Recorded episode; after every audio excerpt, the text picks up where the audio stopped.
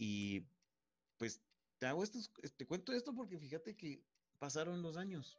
Pasaron los años, te estoy hablando que eso fue como entre 1991 al 93. Y, y fíjate que ese, esa casa le pusieron un nombre. Ahora se llama, eh, pues si algún día pues puedes buscar en, en, Facebook o en Google Maps, se llama Casa El Prado. ¿Has, es, ahí? Eh, fíjate que la volvieron a aperturar y ahora es un café, es una cafetería. Oh. Y pues la, restaura, la restauraron y nunca voy a olvidar que pues la primera vez que volví a ir fue en 2011 o 2010. Recuerdo que una novia que tuve me llevó, pero lo que me dio escalos fríos fue que primera cosa fue que me recordé un montón de cosas, ah, Sí, los flashbacks, me imagino. Ajá. Y lo segundo, o sea, lo que no voy a olvidar fue que nos sentamos y en todo el rato que estábamos, o sea, estuvimos más o menos como una hora y media, mira, todo se oía, o sea, había el cocinero se oía cuando estaba cocinando, más bien dicho, cuando estaba caminando. Los meseros cuando atendían a las demás mesas, a todos se estaba escuchando, o sea, todos los pasos se oían. Y recuerdo que nos fuimos a sentar justo donde vimos que se nos apareció el cuate de negro. Que por cierto, no era un cuate cuate, sino que era, era como una sombra. Sí, un Ajá. Lo que, o sea, como le llaman ahora un shadow people, que les dicen ahora. Ajá, entonces em, ahí nos sentamos. Yo recuerdo que cuando estaba ahí me recordé. Eh, bajamos a donde está, porque ahora, como te digo, todo está restaurado. Eh, igual vimos, eh, inclusive recuerdo que me quedé, le, le, dije a la que era mi novia que bajara donde estaba la fuente y estaba de calcularle para tirarle algo, así como que, así, es que fíjate que estoy viendo si, si, nos pudieron haber tirado una piedra, ¿va? Y estaba, era, estaba demasiado lejos. O sea, solo que hubiera sido tal vez, o sea, solo que hubiera sido con una onda o algo así. Y luego, como te vuelvo a repetir, habían niños, había familias y todos, podías hasta escuchar así como que ahí vienen dos personas. Ah, allá está caminando una, o sea, todo se veía y esa vez no olvido que, o sea, esa fue una de las zonas que a mí me choqueó más y que asustó también a los demás cuando les hice el comentario, de que si esa sombra, o sea, ajá, exacto, si esa sombra o esa persona hubiera sido real, por lo menos se hubiera oído el pla, pla, pla, pla, que se fue corriendo. fue corriendo. exacto. Oh, es muy es muy buena historia, ¿sabes? Ah, sí, y, tengo la piel de, gallina. y fíjate como tengo, volví a ir, y puedes buscar en, Google Maps o en Facebook, está como Casa El Prado, se llama, y es un, ahora es un mirador. Ahora es un mirador y pues eh, ya grande, ahora pues, ya lo recorrí y fui a ver un montón de cosas. Nunca voy a olvidar que platiqué con un par de, de los meseros y les conté y inclusive me presentaron pues al que era el gerente y pues yo le conté la historia, así como te la estoy contando ahorita, le dije, mire, fíjese que cuando yo era patojo ahí pues a inicios de los 90, esto, entonces él me confirmó que en efecto la casa estuvo abandonada y que nunca hubieron, en primera, nunca hubieron guardias. Ajá, nunca hubieron guardias y segundo, que él también nos confirmó que al mismo personal trabajando los han asustado. ¿De qué manera los han asustado? ¿de qué manera los han asustado? Pues él me contó que mm, ellos manejan su como él dijo, mira, aquí todo se oye, entonces acá nosotros eh, eh, manejamos los pedidos por medio de una campana, entonces nosotros tocamos la campanita y pues ya viene el mesero a ver si ya está su pedido. Y a veces nos pasa que tocan la campanita, dijo, y cuando venimos no hay nada, o sea, ni mesero ni pedido, sino que saber qué o quién la tocó. Cosa también, una tercera que esta sí no te la mencioné, fue la que la compañera que se lastimó la pierna. Que ese es otro detalle que te quería decir.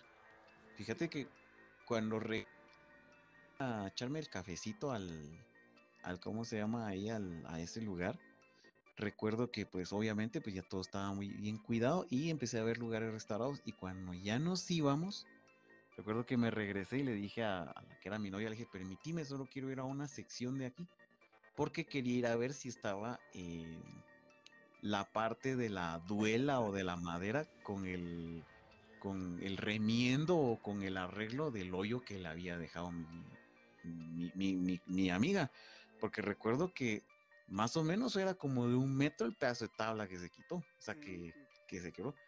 Me llamó la atención que cuando vi, pues en efecto no había nada, o sea, estaba, estaba como que, como que eso estaba completo, o sea, no se miraba ningún arreglo ni nada.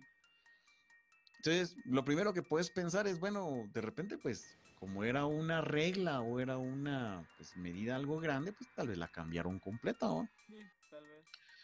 entonces, de ahí solo recuerdo que le pregunté nuevamente al, al gerente si el piso lo habían cambiado, pues me dijo que no, que el piso se había conservado y que de milagro no tenía hoyos. Entonces, esa fue otra de las cosas que yo también me quedé con duda y recuerdo que como en 2015 logré contactar a esta amiga y en 2015 pues gracias por gracias a esto de las redes y el Facebook empecé a sacarle plática y todo y le recordé ese momento el problema es que ella no vive aquí en Guatemala, ella vive en El Salvador, si no estoy mal, pero es raro que ella venga.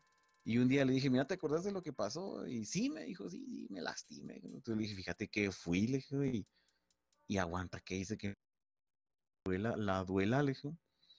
Entonces eh, quedó en que ella que viniera quería ir a ver porque ella sí se recuerda perfectamente cómo se lastimó porque la pierna se le hundió hasta la rodilla y, y, en la parte baja ya estaba el primer nivel. O sea que si se hubiera quebrado todo, ella cae de una vez al primer nivel.